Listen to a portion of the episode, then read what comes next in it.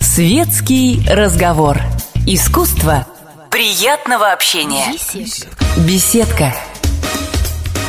Здравствуйте, уважаемые радиослушатели. Наш корреспондент Александр Нечаев побеседовал с известным российским режиссером Федором Бондарчуком. Прямо сейчас предлагаем вашему вниманию фрагменты этого интересного интервью. Так, Федор, здравствуйте. Ну, наш формальный повод, наверное, это выход в прокат фильма «Духлес», который состоится уже на этой неделе. А, насколько я знаю, вы присоединились к этому проекту в качестве сопродюсера на более позднем этапе. Расскажите, как это произошло? Все на рынке как бы знали, что э, права на «Духлес» э, купил Петр Ануров.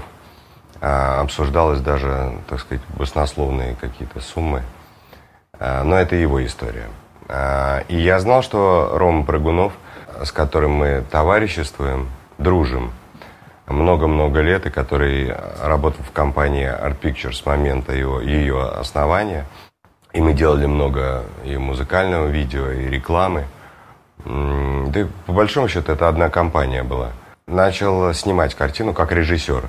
Потом произошли разные события, связанные там, с финансовыми сложностями картины. В результате было где-то снято 30-35% материала. И э, с этим равкатом, с э, черновым монтажом мне позвонил Рома и сказал, давайте я кое-что покажу. Мы встретились, я спросил, о чем будем говорить. Он говорит, ну давай вот по посмотрим. Я посмотрел. Мне это жутко понравилось. Во-первых, кинематографический язык. Во-вторых, абсолютно понятно, что Рома собирался сделать, а сделать он собирался первое, адаптировать э, книгу к сегодняшнему дню. Он готов был переписывать, и, так сказать, и, э, Минаев в этом... Э, его позиция была с самого начала э, понятна, что он не встревал в кинематографическое производство и в производство фильма. То есть он посмотрел то, что получилось в самом конце. Точка. И вот этот язык, э, язык кинематографический, который мне нравится в, у, у Ромы и который очень отличается от многих э, кинематографистов, Второе и третье – это время. Абсолютно точная, точная игра в хорошем смысле со временем, с городом, с людьми, которые в этом городе живут, они разные и так далее. Вот в этом, в этих 30 минутах э, все это было. И э, мы э, сказали, да, что мы заходим, э, мы, мы попробуем сделать э, этот проект. Дальше начались съемки, монтажно-тренировочный э, период, и вот произошло то, что произошло. Там путь, путь был э, большой, потому что есть несколько сцен с такими э, концептуальными монологами главного героя, которые я хотел бы, чтобы они были повесомее, то есть обращение во времени, пространства к поколению, к людям, к как угодно, к жизни серых воротничков или к жизни независимой другой э, несогласной молодежи, как, как угодно. Но они должны быть выражены большие монологи. А в этот период я закончил с Дуней Смирновой делать два дня. У нас день товарищества, и Дуня приложила к этому руку, и дальше я получал какие-то комментарии от Ромы, что-то вошло, что-то не вошло. Ну, в общем, и сценарий тоже доделывался. Ну, вот так все это и ну, это же, получается, ваш первый проект, который вот именно так вы подхватили на полпути. В этом же тоже, наверное, была какая-то определенная сложность, когда он изначально не ваш родной, его как-то под себя. Нет, э, э, как раз это вот, э, я почему так подробно рассказывал о Роме, это было важно. Там истории непредвиденных, а, и, или что ты заходишь в черную комнату, этого нет. Во-первых, там Петя Ануров, а это вот те продюсерские проекты и те продюсеры, которых я люблю. Он несет стопроцентную ответственность за все, что он делает, как финансовую, так и а, творческую. А, первое. Второе, он а, из кинематографической семьи, а я а, тот человек, который, наоборот, люблю работать с кинематографистами и с кинематографическими династиями. Те, кто борется, и те, кто там, тех, кого не сожрало обстоятельства, а таких тоже много. Вот. И он из семьи, которая безмерно уважает, а великий, не побоюсь этого слова, наш драматург Валентин Черных, который вот недавно от нас ушел. Этой семье я показывал первый вариант девятой роты, и они принимали участие вот как раз в комментариях, когда это была первая версия, там из 3-15, 3 часов 15 минут. А, вот, я прислушивался и прислушиваюсь. Такой старший, настоящий старший товарищ. Поэтому система координат абсолютно понятна, и, и люди абсолютно понятны мне. И я тут, наверное, скорее радовался возможности вместе поработать. Хорошо. А, но я правильно понимаю, что с Данилой Козловским, как с актером, вы познакомились именно на этом проекте и потом э, настояли на том, что встретиться с ним опять в шпионе? Нет. Нет? А, две, а, тоже, как часто в кинематографе бывает, такие подарки судьбы. А, пробовался в шпионе и был утвержден другой актер, Данила появился. Данила начинал пробоваться первым в шпиона. Потом прошло почти полтора года. Может быть, я что-то путаю, но много-много месяцев. И в результате за несколько дней до начала съемок опять э, был утвержден а, Данила. И это был там напряженная ситуация с актером, который прошел тоже определенный путь, и в том числе физической подготовки, достаточно такое тяжелое время было. Вот. Ну вот так произошло, как произошло. Это все-таки продюсерское решение, и профессия наша предполагает, что ты можешь быть может не попасть куда ты хочешь, ну и так далее. И сначала, сначала был шпион, и а параллельно я знал, что была история с а, Духлесом, и я знал, что он в товариществе с Ромой, и то, что они, они нашли общий язык, и как в театре говорят, у них есть сговор вот этот такой. такой на этом кинематографическом пространстве они сговорились. Я знал, что они там это территория Духлеса, съемок Духлеса, для них очень такая комфортная. Потом закончился «Шпион», и это совпало с началом продолжения съемок. То есть я уже знал, что... А, это, кстати, тоже интересно, потому что я, пройдя там, а, прожив полтора года на съемочной площадке шпиона, ты э, потом, заходя на другое пространство, а там другой герой, по-другому, вообще все другое.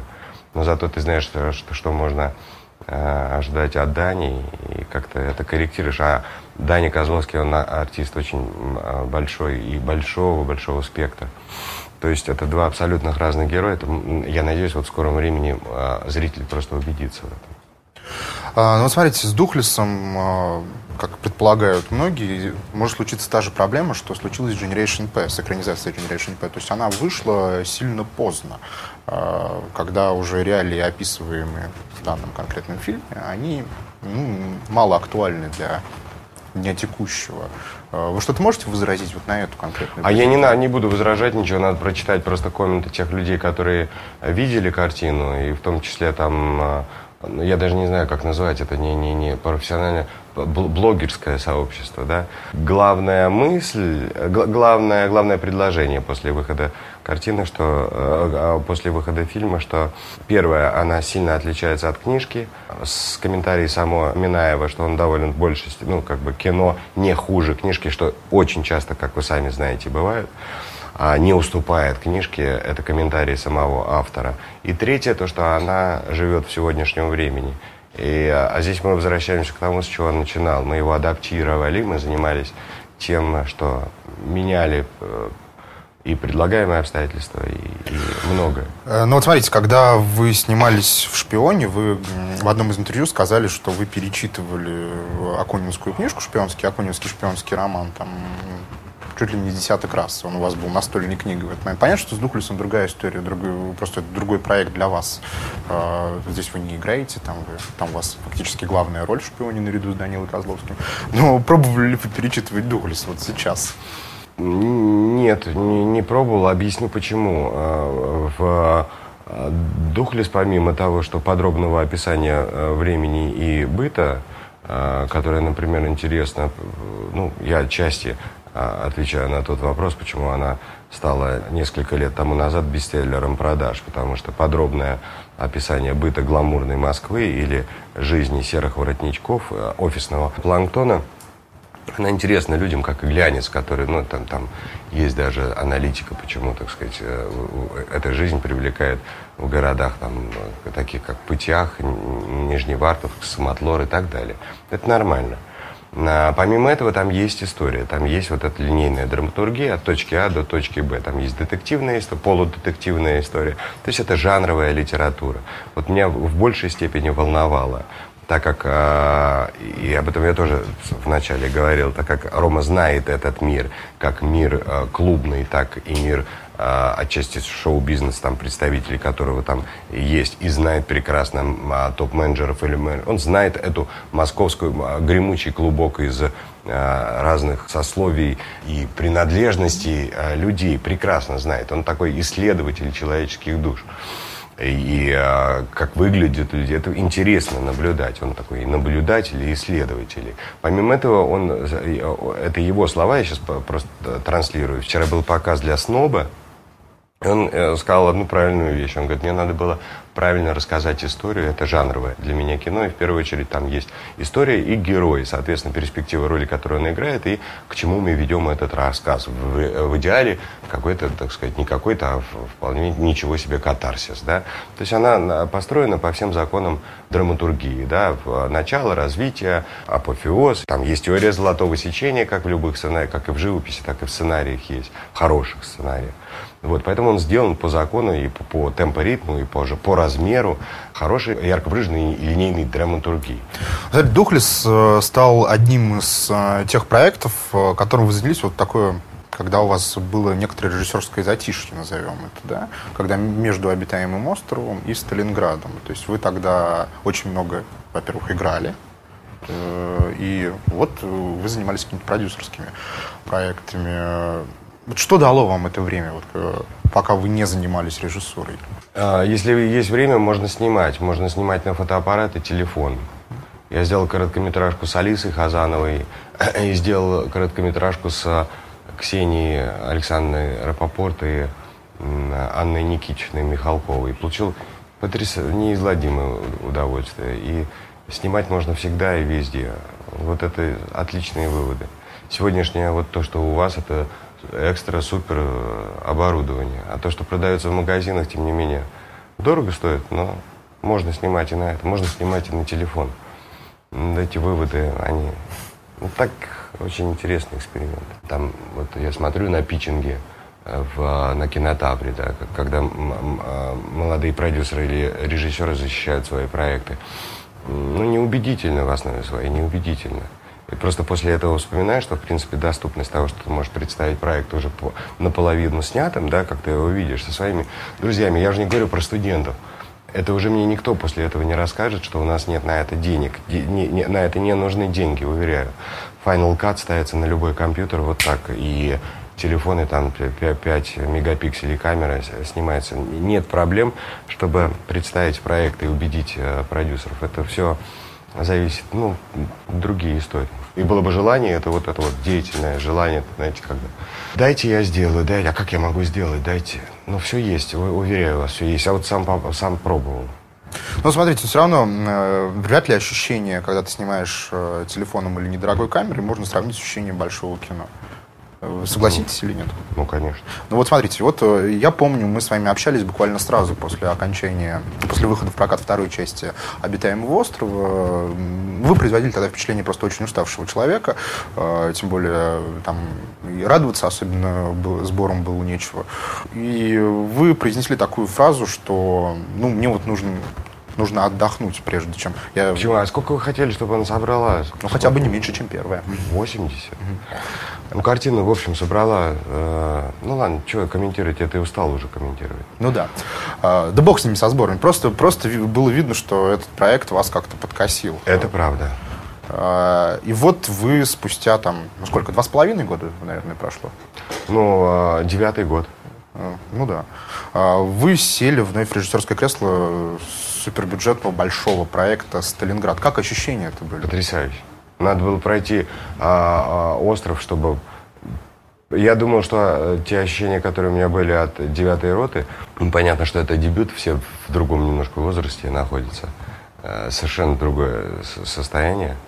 А, и я э, мечтал, что, ну, хорошо, мы все вот в состоянии вокруг себя собрать единомышленников, получить удовольствие от работы. От работы. Удовольствие от работы э, получил на острове, но это была кровавая э, история. Э, ну, просто 222 съемочных дня, когда каждый день был, а ты не понимаешь, что, как, как, как, а, что тебе снимать. Не как тебе снимать, а что тебе снимать, потому что это все вот эти вот инопланетные все штуки, и когда тебе их приносят, ты открываешь ткань, которая за закрывает там машины, и понимаешь, что ты их тебе э, завтра не снять никак, потому что ну, это нельзя снимать. И так каждый день, и так 202, умножьте ну, на 222 съемочных дня. То здесь э, ты, э, ну, Еще раз говорю, что надо было пройти обитаемый остров, чтобы вернуться к тому ощущению из девятой роты, когда тебе было 38 лет, и радоваться каждому дню. Я на, на, ехал на площадку и в машине орал, горлопанил песни. И вот, вот так вот у меня а, моя группа, 250 человек группы на последний съемочный день. То есть гла, главное слово, что если вот сейчас сказали, что прямо завтра выходим на смену и еще полтора-два месяца, да с удовольствием, потому что такого счастья от работы. Многие молодые кинематографисты говорят, ну что, что, что же нам теперь делать? А где теперь мы найдем вот это? Где мы с чем сравнивать есть с чем? После обитаемого острова вы признали, что вот, вот, вот седина в бороде, да, она первая появилась именно, именно на съемках обитаемого mm-hmm. острова. Чем запомнится Сталинград в этом смысле? Какими-то физиологическими проявлениями? Надо подумать, вспомнить. Хорошо. Тогда, может быть, попозже вернемся еще да. к, к этому вопросу. А сколько съемочных дней в итоге было на Сталинграде? 72. 70. Разбитых на два периода. Первый 15, второй я, я с вами созванивался, видимо, между этими двумя периодами, и вы все равно говорили, что все равно все сложно, все, все пока непонятно. То есть э, это был тот э, период э, проекта, когда еще была какая-то неуверенность? Нет, я в принципе с вами не хочу разговаривать о, о Сталинграде. Вы же знаете. Вот. И не потому не, не с вами, а я не хочу, я дорожу им и а, а, объяснять сегодняшним, так сказать, критикам, что невозможно убрать после себя сразу же остатки декорации на форте номер 6 и ровно через несколько часов стать, значит, что за ли всю площадку, Бондарчук и так далее, и так далее. Вот, поэтому я просто оберегал себя и своих товарищей. Я не хочу, чтобы еще присутствовали при том, что как, как, когда я снимаю, как гримирую. Потому что дел, делают выводы люди с улицы, ну, идиотские.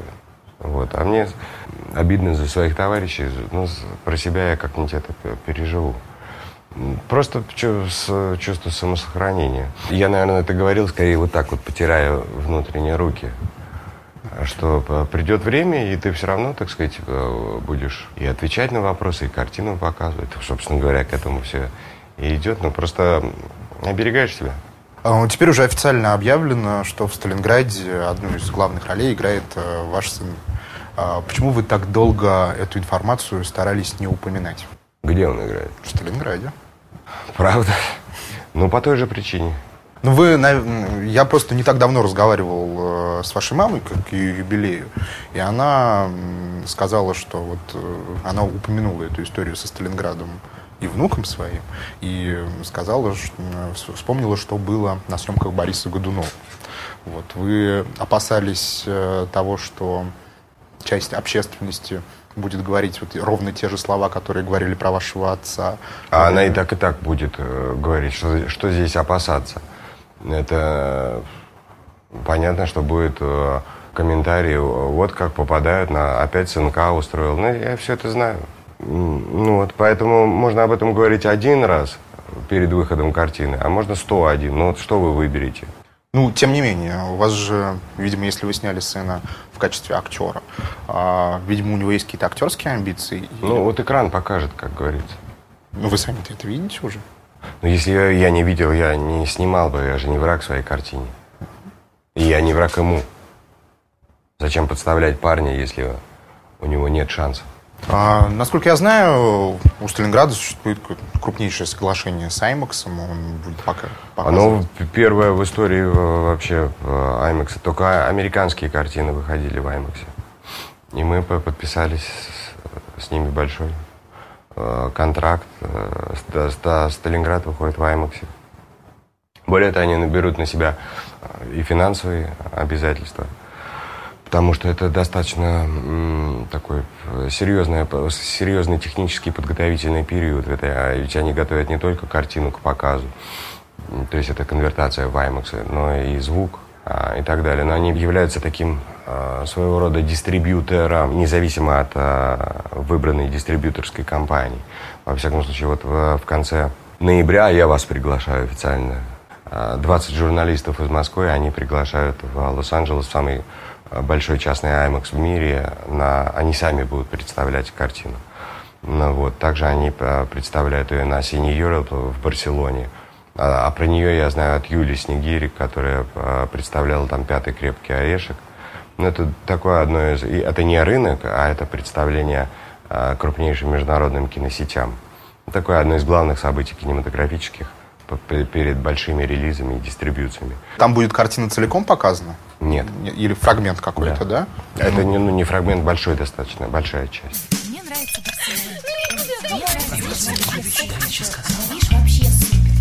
Светский разговор.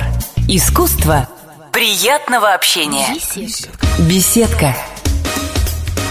Здравствуйте, уважаемые радиослушатели.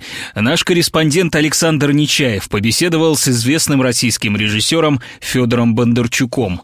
Прямо сейчас предлагаем вашему вниманию фрагменты этого интересного интервью. Вопрос вот какой. Про Сталинград, э, при том, что информации это уже, публикаций было очень много, про него мало что известно ну, в плане сюжетной какой-то канвы. А, это какая-то ваша такая сознательная политика или просто так получилось? Нет, сознательная. И я только из-за как бы, э, ну, назовем это, ну, товарищество это нормально с вами. Я вот здесь сижу и разговариваю о Сталинграде. В другой, и из-за, не, не, конечно, из-за отношений к комсомольской правде. Э, как мы с вами там у нас был напряженный разговор, но действительно меня с комсомолкой связывает, так сказать, э, я в благодарности. Хорошо, тогда расскажите. Вот, поэтому только из-за этого. А так бы я, конечно, ни о чем не говорил, да и не собираюсь говорить до выхода картины. Нет, просто тогда расскажите, а мы с вами общались до Сталинграда, наверное, раза два, вот когда вот уже непосредственно шла работа на, на Сталинградом. Насколько изменился сценарий от первоначального варианта ну, до того, к чему пришли. История осталась та же, он э, изменился темпо ритма, детали, причины следственной связи. Там очень сложно. Там э, сценарий разыгрывался на большом э, макете фигурками. Ну, вот так его доделывали. Лечили, лечили, лечили. Вот в итоге, э, вот сейчас у вас наверняка идет то, что называется сейчас монтажно-тренировочным периодом, да? Ну, может быть, это такой вопрос, конечно, не очень корректный, но вы сами смотрите, и как? Дух-то захватывает у самого? Или с режиссерами такого не бывает, когда собственный фильм монтируют? Я вам по-другому отвечу. Я на роте несколько раз ловил ощущение, что я дистанцировался, а, когда смотрел на экран, я был не режиссером, а зрителем. Вот это же ощущение я поймал а, на нескольких сценах Сталинграда. Для меня это дорогого стоит. Но вы Сталинград расцениваете как э, такое вот э, возвращение себе звания коммерчески успешного режиссера. А я его не терял? Ну, с обитаемым островом а, разно, по-разному можно оценивать сборы, но понятно, что проект, что называется, длительный, понятно, что он в итоге-то окупится, а, но на тот момент... Нет, как... вы о, о каких цифрах вы напомните, говорите? Потом... О 40 миллионов общих сборов, да. Не, а посчитайте просто фильмы, которые мои фильмы в прокате идут. Да нет, я не спорю. Э, говорите. Ну, хорошо. Я задам вопрос более прямой. Вы хотите собрать Сталинградом э, больше, чем обитаемым островом? Хотите. Я хочу собрать обитаемым островом. Я хочу, чтобы посмотрело э, Сталинград большое количество людей. В мире и в России. В России и в мире. А давайте поговорим. Я не буду отвечать на вопрос, что я хочу номер один, строчку и так далее. Это хочет любой нормальный режиссер, который э, снимает мейнстримовские картины, большие картины. Желание любого режиссера. Хорошо, я еще хотел бы прояснить, ну это буквально коротко очень, про другой проект, который возник, ну буквально параллельно с Сталинградом, который всегда проигрывал Сталинграду в ваших приоритетах, э, Winter Queen, э, она же Азазель, по роману Бориса Акунина, опять же. Ну, вот я вчера разговаривал с Питером Хоффманом в ночи и с Эзрой, Эзрой Миллер, так молодой артист, сейчас ведутся переговоры с ним. Ну вот по-прежнему обсуждается запуск картины. Это какая-то уже такая бесконечная, бесконечный мексиканский сериал. То запускается, то не запускается. Как я понимаю, Фандорин уже не Ельчин. Нет. Уже.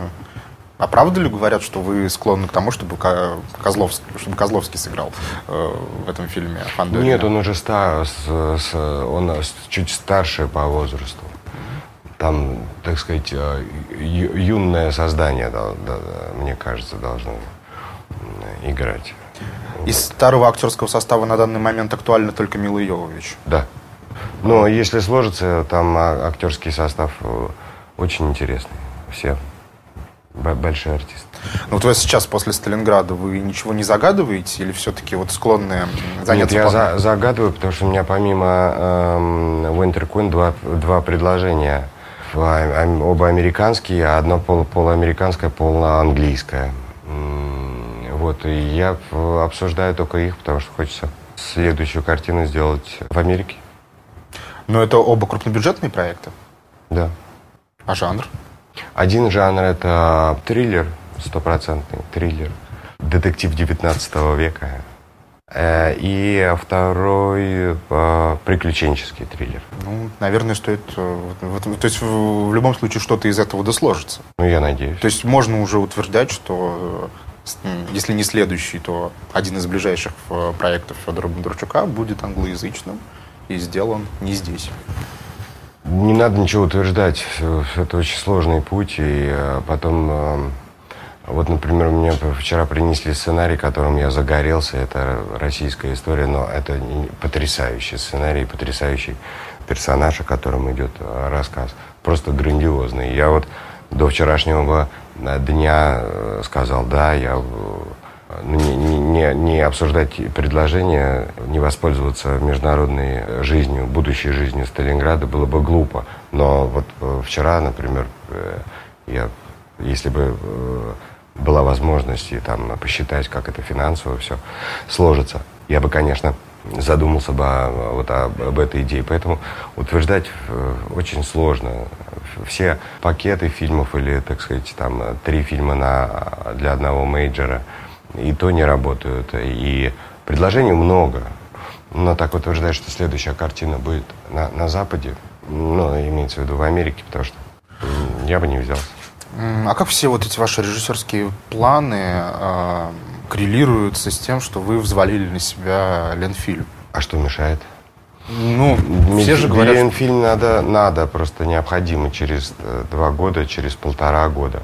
Полтора-два года, чтобы уже был реконструирован и работал. Вот, а если это не получится, то зачем тогда? Тогда я, значит, как-то получится, что то, о чем мы говорили, у нас не, не ну, знаете, признаться, ну не получилось. Это первое. И второе, ведь э, я же не один, это со мной э, мои товарищи, которые все это будут реализовывать. И там, в первую очередь, мы говорим о там, генеральном директоре Пичугине, на котором и финансовая ответственность и отчетность, и потом понимание того. Я сейчас говорю про трубы, стены, окна, э, канализацию и так далее. Потому что мне кажется, что я все-таки здесь, наверное, себя и, и свою команду, или я в их команде, как угодно, а, рассматриваю как антикризисного менеджера, именно человека со стороны, именно из Москвы, чтобы встать между, а, ну, как-то попытаться объединить, и, во-первых, в первую очередь, двух уважаемых а, всей страной и мной, конечно же, художников, потому что не дать им а, всем поссориться и просто это время посвятить строительству. И все-таки через полтора-два года передать ключи от студии петербургским кинематографистам или тем людям, которые действительно живут. Я, наверное, никогда это не говорил, у вас первым скажу, что скорее здесь как антикризисный такой менеджер. Ну, вот это на самом деле такая расстрельная должность. Когда я начинал строить э, главкино, писали, что э, строю там на, на Новой Риге себе коттеджи. Сейчас пишут, что я э, буду строить на Ленфильме квартиры и лофты тоже себе. Главкино стоит и работает сто процентов за, пол, за такие деньги, которые ну, пусть кто-нибудь попробует построить что-то подобное, в такие сроки такого качества. Но вот вы сказали, главное не дать перессориться. Так уже же перессорились все. Есть же территория, да. Если говорить о жизни студии как мейджора, как э, продакшн студии, да. Я не думаю, что две идеи, которые озвучил э, Сокуров и э, Герман, они не соединяются. Мне кажется, самое глупое, если кто-то из них э, скажет, хлопнет дверью, они могут это сделать. Мне было бы это обидно, и я пойду и буду упрашивать, чтобы этого не произошло. Неужели нельзя существовать? Раньше существовали объединения – Я не говорю, что это схема, по которой должен работать Мосфильм, но я говорю, что на одной студии существовали совершенно разные художники. Это был и Георгий Николаевич Данелия, и Тарковский. Это был и Сергей Бондарчук, и Юрий Озеров. Это было объединение «Дебют», и первое творческое объединение, и второе творческое объединение. Еще раз повторю, я не говорю о том, что э, эту систему надо перевести на Ленфильм, э, и у э, Леши Германа младшего, э, и у Германа младшего э, есть очень здравая идея и создавать фонды, и, и почему бы это не объединить. Еще раз говорю, что если э, дело дойдет до э, хлопания дверьми и говорит, меня на ноги, ноги моей на этой студии не будет, ну, наверное, я скажу, то, то, ну, это тупик, ну, давайте и меня не будет. А мне-то уйти вообще, то есть отказаться, ну, не сказать, что вставать э, между уважаемыми кинематографистами, ну, это не пожелаешь там и, и врагу, ну, значит, пожалуйста, не делайте этого. Я могу это сделать, и, и если так произойдет, буду это делать, пока это не произошло. Значит, я надеюсь, что художники могут э, быть объединены одни, одним словом Ленфильм. Просто сейчас не очень понятно, это была ваша инициатива э, возглавить вот этот фильм? Или все-таки на вас вышли и вам предложили? А она витала воздуха да, да, давно, ведь э, там э, временно исполняющие обязанности. Мне с разных сторон предлагали и, и обсуждали. Ну вы как, вы сразу согласились? Нет. Что мешало? Ну, какие-то договоры. Ну, как а, ты заходишь а, на чужую территорию, это же, ну, как в музей зайти, сказать, я здесь поставлю а, калитку. Ну, как на это можно сразу же согласиться. Я разговаривал с теми же самыми режиссерами, благо со, со многими из них я э, работал вместе. Ну вот вы заручились поддержкой Германа сейчас, потому что я читал его интервью на эту тему, и если процитировать то, что он говорит, ну а что плохого в Бондарчуке, в конце концов? А, а, а я не понимаю, что в плохого в Бондарчуке. Ну, вам, вам ответить, что, что чужой человек, что вот вам уже и квартирами пеняют. С этим-то как-то бороться будете, вот Нет. с, с предубеждением? Нет. Ну а как? Это же в конечном счете формирует общественное мнение. Хм. Общественное мнение формирует твоя жизнь, как ты живешь. Ну хорошо. А, а я живу честной а, жизнью и дорожу своей репутацией. Хорошо. А, тогда, если у вас есть уже конкретный план действий, когда же ждать начала его осуществления для фильма? Я думаю, что через месяц мы как-то должны рассказать прямо по этапам, что предстоит делать. Шаг первый, шаг второй, шаг третий, шаг четвертый и шаг последний или крайний. Это будет публичное обсуждение? Да. То есть... Э, ну, обсуждение я не буду, обсуждать это, это никогда никто ничего не построит. Ну, то есть, есть вы... концепция, которая утверждена, а вот э, реализация ее будет э, просто следить за реализацией этой и, за, соответственно, за а, расходом этих средств, пожалуйста, мил, милости прошу. Вот этим, наверное, надо отвечать. А что, что, чем я должен отвечать? Что я не а, построю там свою квартиру? Вы в своем уме? Мне на это надо отвечать? Нет, отвечать в другом смысле. В каком? Э, ну что, гарантировать финансовую прозрачность проекта. Сможете? Э, по-моему, мне принадлежит идея, все сметы, картину, а в интернет. Э, я готов это сделать. Ну, я об этом просто сказал уже только что. Ну, смотрите, про, вы очень много говорили про э, детей знаменитых родителей, которым вы относитесь. Вот у вас сейчас э, Сергей. Он тоже сложно переживал тот момент, когда он понял это, осознал это. Ну что вот он сын Федора Бондарчука, которого каждый день показывают по телевизору. Он и сейчас, наверное, в этом пути находится. У моего папы не было знаменитого отца, а у меня был знаменитый отец, поэтому у меня есть тот опыт, который я чуть побыстрее, чем мои родители могли. На самом деле мои родители мне не, не, в этом смысле не помогали в, адапта, в адаптации потому что нам, ну, как бы детям известных родителей в тысячу раз тяжелее. Существует мнение, что все на блюдечке с голубой каемочкой и так далее. Это глубокое заблуждение. Ты можешь работать в, в большом государственном банке и быть э, сыном банкира большого, который тоже работает в большом государственном банке. Это будет нормально. Потому что за столбцами цифр твоего, твоего таланта, в принципе, или твоей бездарности можно и не заметить. А здесь все э, заметно с первого раза, потому что это экран или театральная сцена. Поэтому нам там обмануть, обмануть не удастся. То, что я, имея этот опыт, э, пытаюсь его передать, я знаю то, что на, на, о чем он думает. Я знаю, что он переживает. Может, не все, но много вот направлений. Я знаю, потому что то же самое переживал я. Ну, просто он сейчас уже совсем взрослый мужчина. Вот и все равно.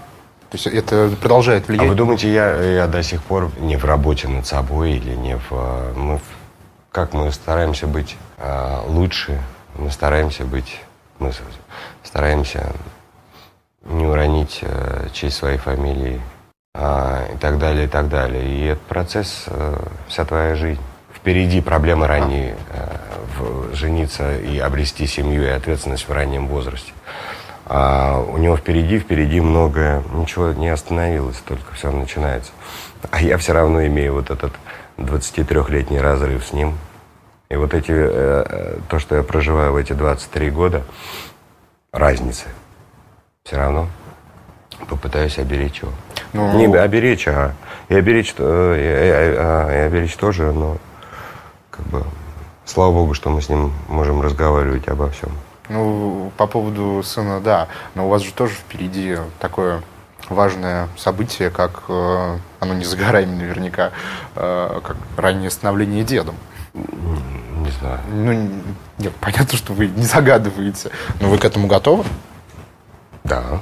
То есть вам не страшно это слово Федор Бондарчук и рядом дедушка? Страшно. Ну, когда-нибудь это произойдет же.